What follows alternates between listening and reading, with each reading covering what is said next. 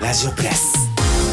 TBS アナウンサーうなえりさです。この時間は TBS ラジオのフリーマガジン TBS ラジオプレスと連動した広報番宣番組です。TBS ラジオの注目トピックスを掘り下げていきます。今日はこの方に TBS ポッドキャストの新番組を紹介していただきます。お願いします。TBS ラジオコンテンツ制作部の橋本義文ですよろしくお願いします。よろしくお願いします、えー、橋本さんは前回の出演が6月30日の金曜日で、うん、えー、現在も担当しています朗読斉藤匠深夜特急オンザロードのオーディオブック第1巻が発売されたタイミングでした。そうですね。こちらも絶賛放送中で、うん、えー、第2巻も配信が始まっておりますので放送と合わせてぜひという感じでございます。収録の方はどうですか？もう順調にえー、皆さん頑張って一生懸命撮っておりますとしか言いようがないですが、ね、あの旅もまだまだ、旅まだまだ続いておりますよ。はいぜひ皆さん、深夜特急の方も聞いてください、はい、えー、そんな橋本さんが手掛ける新たな番組がこちらです。TBS ラジオオリジナルポッドキャスト。見えない私の聞けば見えてくるラジオ。通称見え見え。では私から番組を簡単にご紹介します。見えない私の聞けば見えてくるラジオのパーソナリティを務めるのは去年アフターシックスジャンクションのオリジナル音声ガイド制作プロジェクトにも参加してくれたブラインドコミュニケーターの石井健介さんです。石井健介さんは1979年生まれ2016年の4月一夜にして視力を失うも軽やかにしなやかに社会復帰。真っ暗闇のエンターテインメント「ダイアログ・イン・ザ・ダーク」で勤務後2021年からブラインドコミュニケーターとしての活動をスタート。見える世界と見えない世界をつなぐためのワークショップや講演活動を行っています石井さんはあのアフターシックスジャンクションお聞きいただいた方だったらもうご存知な方かと思うんですけれども、うん、あのお話がめちゃめちゃ上手な方なんですよ。もともとあのキャリアとしてこう営業職とかもやっていたっていうぐらい あの、いろんなあの通販のああいうテレビショッピングみたいなものでもうなんか出たことがあるぐらい、はい、お話がとても上手な方なので。あのもともと喋り手としてすごくこの人いい喋り手だなと僕は思っていたというのもあり、うん、まあ、それであの石井さんとどんな番組やりたいですかみたいな話をしている中で、うん、ゲストの人に来てもらって対話をしていくんだけどもなんかそこでこう見えない私に何かを見せてくださいっていうなんかそういうコンセプトがいいんじゃないかみたいな話をしてたんですけどじゃあ石井さんに見せびらかしたいものっていうのをゲストに持ってきてもらって、うん、それについて話すっていうことがいいんじゃないかって話になったんですね。でもこれなんかその目が見えないという状況ってリスナーと同じ状況なわけですね。うん、リスナーもあの見えてない中で音声だけを頼りに番組は聞いているのは音声コンテンツなわけですから石井さんはリスナーと同じ立場でパーソナリティができるであの、まあ、多くのね、うないさんも含めて名パーソナリティの方々はですね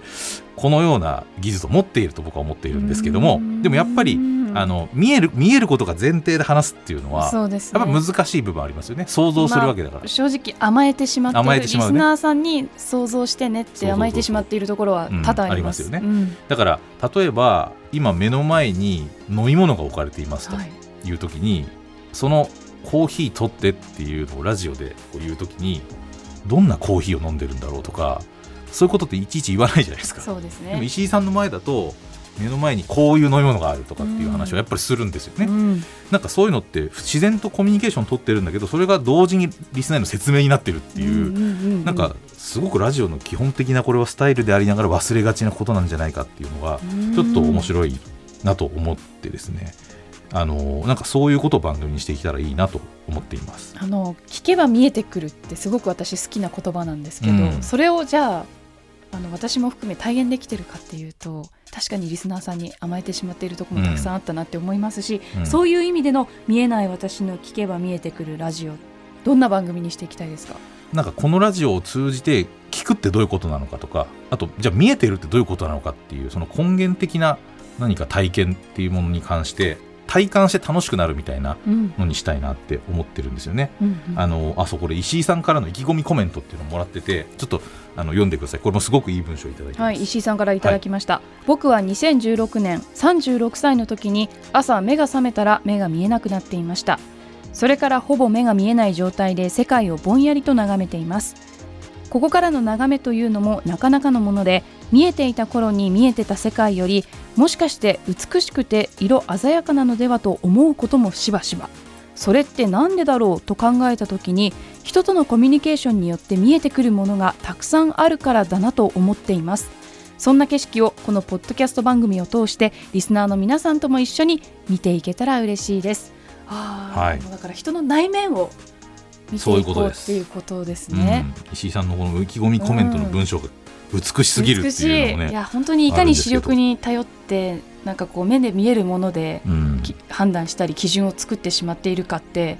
目の見えない人の話を聞くたびに感じて立ち返るんですけれども、うん、あのかといって正座して聞くみたいなものにやっぱしたくないんですよね、うんはい、お勉強するみたいなことではなくて、で実際石井さんもそういう方ではないしで僕自身が石井さんと全く同い年なのでなんか普通にそういうこうこの前もあのジョジョ見てましたみたいな話とか普通にしたりとかあの同年代トークを普通にして盛り上がったりとかしてるので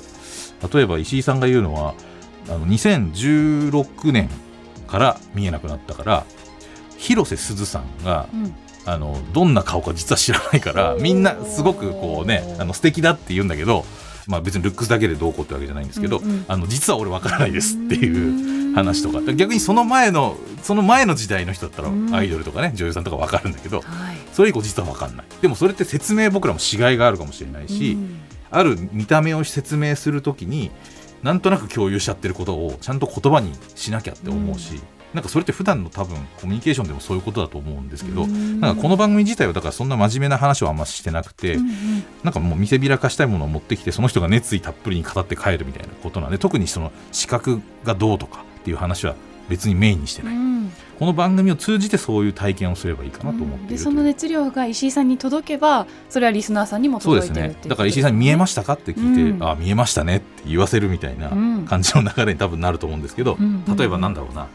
あの僕の大事にしている絵を持ってきました。って言ったら何の絵？って言った時にその絵の説明を先にしないで石井さんにこれって渡してそれを触ってもらったり音を聞いてもらったりして大体輪郭をこう掴んでもらうみたいな、でこれってなんか硬いですね。とこれ四角だから額縁かなみたいな。だとしたらこの中に何か絵か何か入ってるんですかみたいな。なんかそんな順番で石井さんがものをこう理解していくみたいな過程はラジオリスナーとしても多分